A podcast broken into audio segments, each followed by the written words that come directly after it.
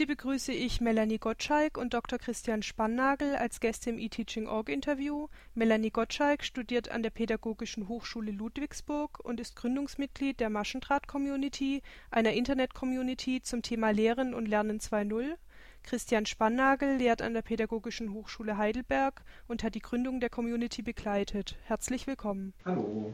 Hallo. Meine erste Frage: welche Idee steckt hinter der Maschendraht-Community und wie ist die Community entstanden? Die Idee dahinter ist einfach die Vernetzung von Gleichgesinnten. Das heißt, man trifft sich einfach im Web, hat die gleichen Interessen und überlegt, welche gemeinsamen Projekte man vielleicht gestalten kann und geht darüber über den Wissensaustausch mit anderen, aus anderen Bereichen vor allem. Die Community ist entstanden in einem Seminar von Christian Spannagel, wo wir mit acht Studierenden zusammensaßen. Wir haben übers Netz uns mit Jean-Paul Martin unterhalten über eine Lehrmethode, die er selbst entwickelt hat und haben die Fragen mit ihm erklären können, direkt, also mit einem Experten auf dem Gebiet. Und das hat uns eben so gut gefallen, dass wir gesagt haben, wir müssen das verbreiten. Da war unglaublich viel Wissen, was wir generieren konnten innerhalb von einer Woche und das wollten wir nun auch weitergeben. Also vielleicht als Ergänzung noch in dem Seminar ging es äh, eben um den Einsatz von Web 2.0 in der Schule. Das war ein Seminar für Lehramtsstudierende. Und genau, wie Melanie gerade gesagt hat, die Erfahrungen, die die Studierenden dort gemacht haben im Umgang mit Web 2.0, dass man eben direkten Kontakt zu Experten und so weiter haben kann und äh, sich ganz neue Möglichkeiten ergeben für Kommunikation, Kooperation im Web die wurden dann eben, oder die Studierenden, insbesondere Melanie und, und äh, Ulrike, hatten die Idee gehabt, diese Idee auch anderen Lehrpersonen zugänglich zu machen. Und die Maschendraht-Community ist eigentlich gar nicht im Seminar entstanden, sondern außerhalb des Seminars, weil die beiden so abends die fixe Idee hatten, ja, man könnte ja mal so eine Community einrichten. Ja? Und die wurde dann einfach online gestellt und hat dann einen unerwarteten Verlauf genommen eigentlich, Melanie. Das war nicht so richtig erwartet, was da passiert ist, oder? Richtig, richtig. Das war überhaupt nicht erwartet und zeigt eigentlich nochmal die Sicht des, der Studierenden, dass wir niemals davon ausgegangen sind, dass wir erstens wahrgenommen werden, zweitens auch noch ähm, supported werden von außen und das eben über alle Grenzen hinweg. Also das heißt vom Dozenten über Studierende, über Professoren, die uns nicht mal kennen oder ja, allen möglichen, die sich im Web eben mit Bildung beschäftigen, die da mit eingestiegen sind. Die Community hat sich ja dann weiterentwickelt. An wen richtet sich mittlerweile das Angebot und wer sind mittlerweile die Mitglieder der Community? Also an wen richtet sich das, würde ich immer noch sagen, für alle, die sich mit Bildung befassen, die sich dafür interessieren und die eben in ihrem Alltag auch integriert sind in, in Bildungsprozesse jeglicher Form. Also über Lehrer oder Erzieher oder Dozenten, eben auch Hochschullehre natürlich. Aber auch, also eigentlich gibt es da keine Grenzen, nämlich einfach, wenn das Thema Bildung ist und Bildung interessant ist an der Stelle, dann ist dort ein Austausch möglich und den wollen wir halt forcieren. Aktuell werden die, ich sag mal, webaffinen Menschen erreicht, die, die aus der Weiterbildung kommen, die aus dem, also Weiterbildung in beruflichen Feldern, als auch Studierende, die sich dafür interessieren, wie man Web 2.0 zum Beispiel im Unterricht einsetzt. Einige Referendare, die dann halt, das ist alles Mund-zu-Mund-Propaganda im großen Teil, dann natürlich Werbung auf den, auf verschiedenen Internetseiten die sich einfach damit beschäftigen wollen und diese Erfahrung eben auch suchen, weil wir uns ja mit neuen Medien eben beschäftigen und das Alte nicht ganz vergessen wollen. Also es ist, die Werkzeuge sind nicht so wichtig. Wir wollen da natürlich didaktische Mehrwerte herauskitzeln und das ist nicht so einfach ohne Erfahrung. Und welche Möglichkeiten bietet mir jetzt die Community als Mitglied? Kommt immer ganz drauf an, womit Sie sich jetzt beschäftigen wollen. Also die Möglichkeit ist einmal, sich mit Gleichgesinnten dort wirklich zu treffen, ein Anliegen reinzustellen, zu sagen, ich habe eine Podiumsdiskussion zum Beispiel für eTeaching.org, die und die Themen, sind noch andere Themen gewünscht als Beispiel?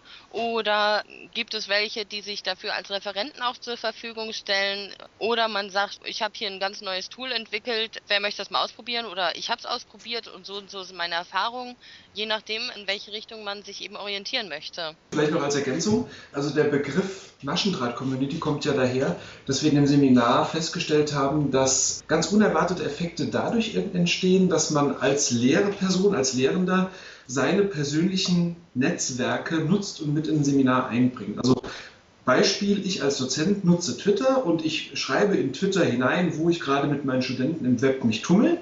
Und dann kommen durchaus irgendwelche Personen, die mich in Twitter verfolgen, die kommen dann und äh, nehmen daran teil. Das heißt, ich, ich speise Informationen in Twitter ein und dann beginnt das, das Netz zu arbeiten und dann kommt Resonanz raus. Es ist wie ein Maschendraht, an dem ich zupfe, der zu schwingen beginnt. Und die Idee war, dass man eben diese Möglichkeit, dass man anderen Lehrpersonen klar macht oder deutlich macht, welchen Nutzen hat es eigentlich, wenn ich solche informelle Netzwerke mir im Netz aufbaue, wie beispielsweise über Twitter, Facebook und ähnliches. Das Problem ist, dass die meisten Lehrpersonen dazu keinen unmittelbaren Zugang finden, sondern man muss ja auch eine gewisse Kompetenz mitbringen, im Web sich einfach leicht und locker zu bewegen. Ja? Und ähm, da soll die Maschendraht-Community einen Einstieg bieten. Das heißt, dort, die Menschen, die dort sind in der Maschendraht-Community, sind Ansprechpartner für Personen, für Lehrerinnen, Lehrer, Dozenten, Studierende und so weiter, die Hilfe brauchen beim Einstieg in das Web 2.0. Und die Profile, die dort eingestellt sind, beispielsweise von den Mitgliedern der Maschendraht-Community, dort stehen ja auch deren Twitter-Accounts und Facebook-Accounts und so weiter, sodass man über den Einstieg der Maschendraht-Community sozusagen als ersten Einstieg sich dann ja auch über die Profile der anderen, über den anderen Dienst informieren kann und dann sich auch in den anderen Diensten vernetzen. Die Maschendraht-Community soll sozusagen ein Einstieg sein in das Web 2.0 und ja, aufmerksam machen oder zeigen, welche, welchen Mehrwert eigentlich die informellen Netze haben. Jetzt sind ja nicht nur Lehrende in der Community Mitglied, sondern auch Studierende.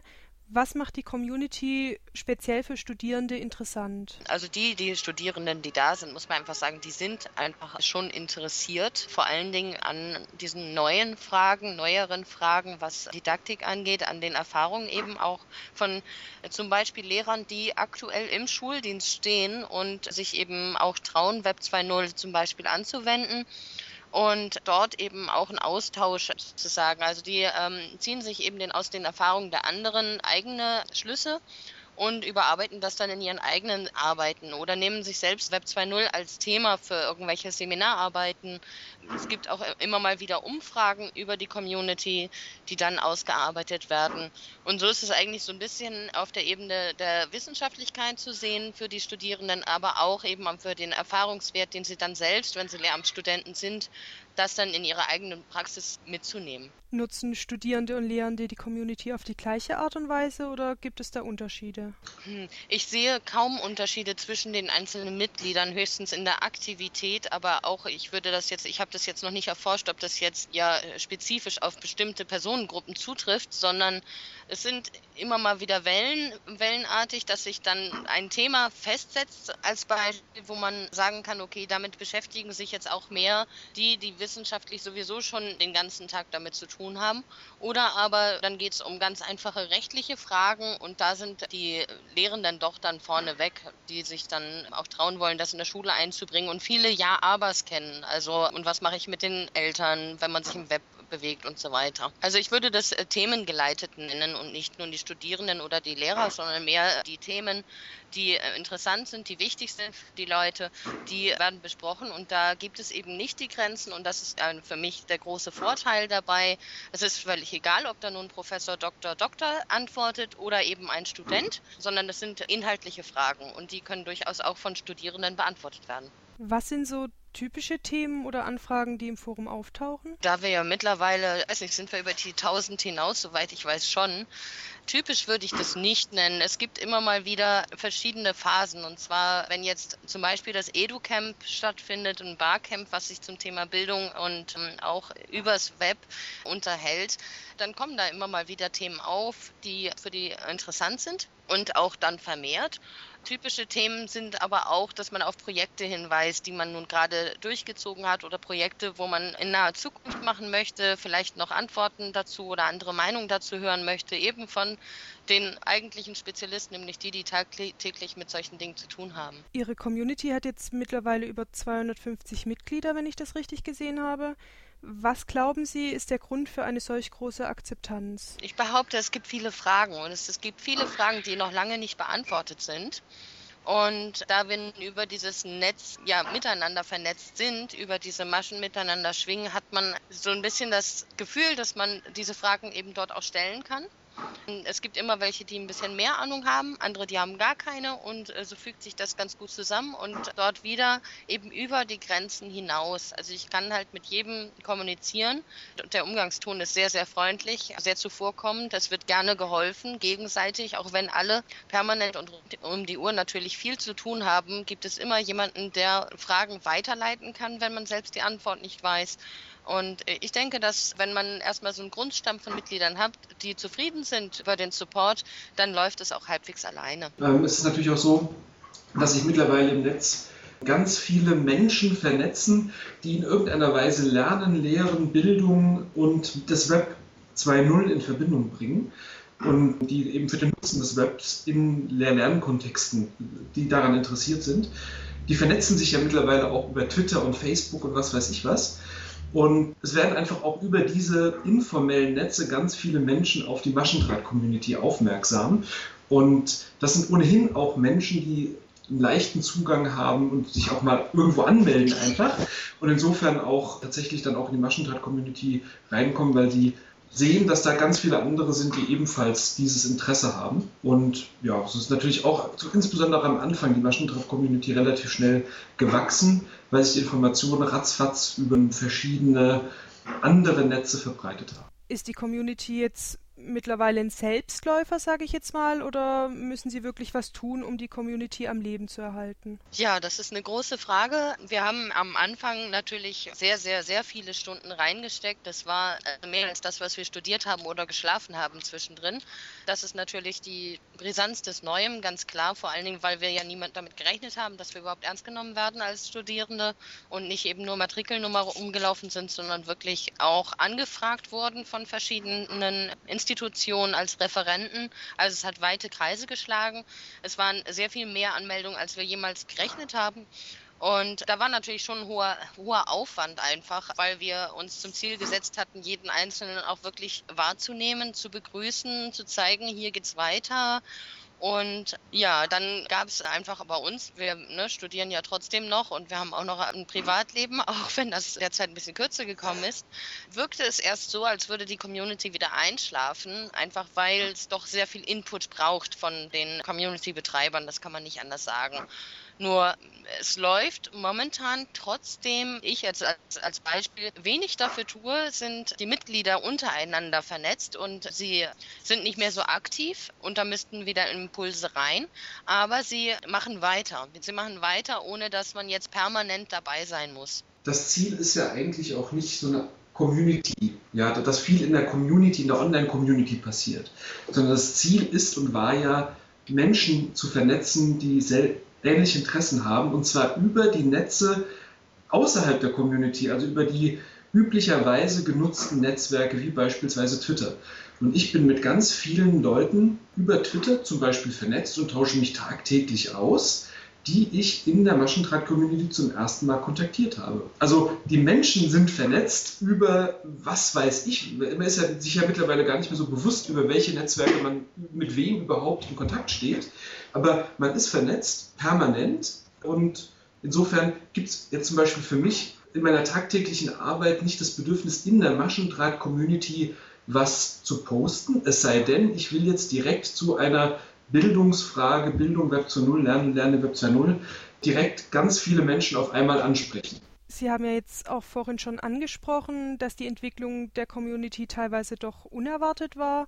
Was waren denn so Erfahrungen mit der Community? Was hat Ihnen besonders Spaß gemacht oder womit haben Sie gar nicht gerechnet, was seit der Entstehung so passiert ist? Das ist eine Menge und darüber könnte man auch fast schon Buch schreiben. Was ich sagen kann, ist, es macht einfach sehr viel Spaß, sich informell, also einfach Wissen zu generieren, ohne dass es auf dem Stundenplan steht. Also zu lernen von anderen oder mit anderen gemeinsam an, an Themen zu arbeiten und dann auch Erfolge zu sehen und gemeinsam Projekte durchzuführen, die komplett übers Netz organisiert sind, mit Menschen, die man nie gesehen hat. Und dann kommen wir gleich zum nächsten Punkt. Was auch Spaß macht und was auch besonders wichtig ist an so einer Situation, ist, äh, erstmal spricht man ja sozusagen nur mit den Namen und man weiß, da sitzen Menschen dahinter. Und wenn man diese nun auch noch real kennenlernt, nämlich eben auf den verschiedenen Treffen, die es eben gibt zum Thema Bildung.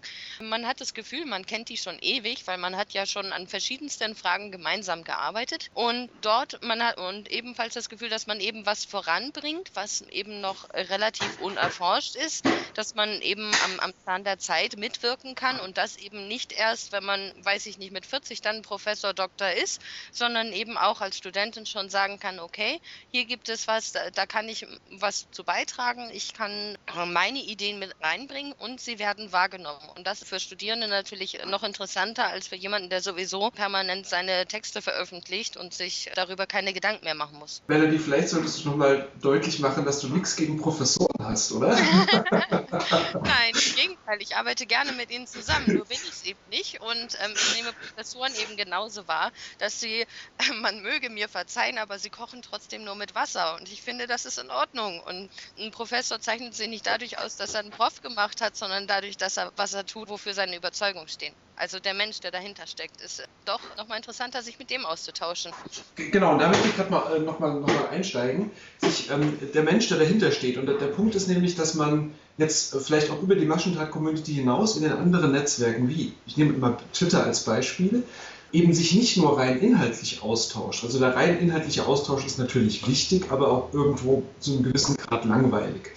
Schön ist, wenn man über Twitter mit Menschen verbunden ist und man auch an deren alltäglichen sonstigen Problemen teilnimmt. Ja, dass er den Bus verpasst hat oder äh, nass geworden ist durch Regen oder was weiß ich. Und wenn man das über einen größeren Zeitraum macht, dann ist man eben, dann, dann kennt man diese Leute auch in irgendeiner Form, weil man eben nicht nur rein inhaltlich mit ihnen gesprochen hat, sondern sich auch persönlich ausgetauscht hat. Und dann ist genau das, was man dann hier gesagt hat, der Effekt, der eintritt, wenn man diese Person dann auf einem Barcamp oder sonst irgendwo persönlich trifft, man hat sofort eine komplett andere Ebene mit diesen Personen und das ist genau das, was am meisten Spaß macht an Online-Communities und an Online-Netzwerken, dass man Menschen kennenlernt und zu diesen dann auch einen ganz anderen Draht hat, wenn man die mal persönlich trifft. Dann kommen wir schon zur letzten Frage. Ein kleiner Blick in die Zukunft. Was ist für die Maschendraht-Community in nächster Zeit geplant? Weihnachtsferien. Nein, ganz klar.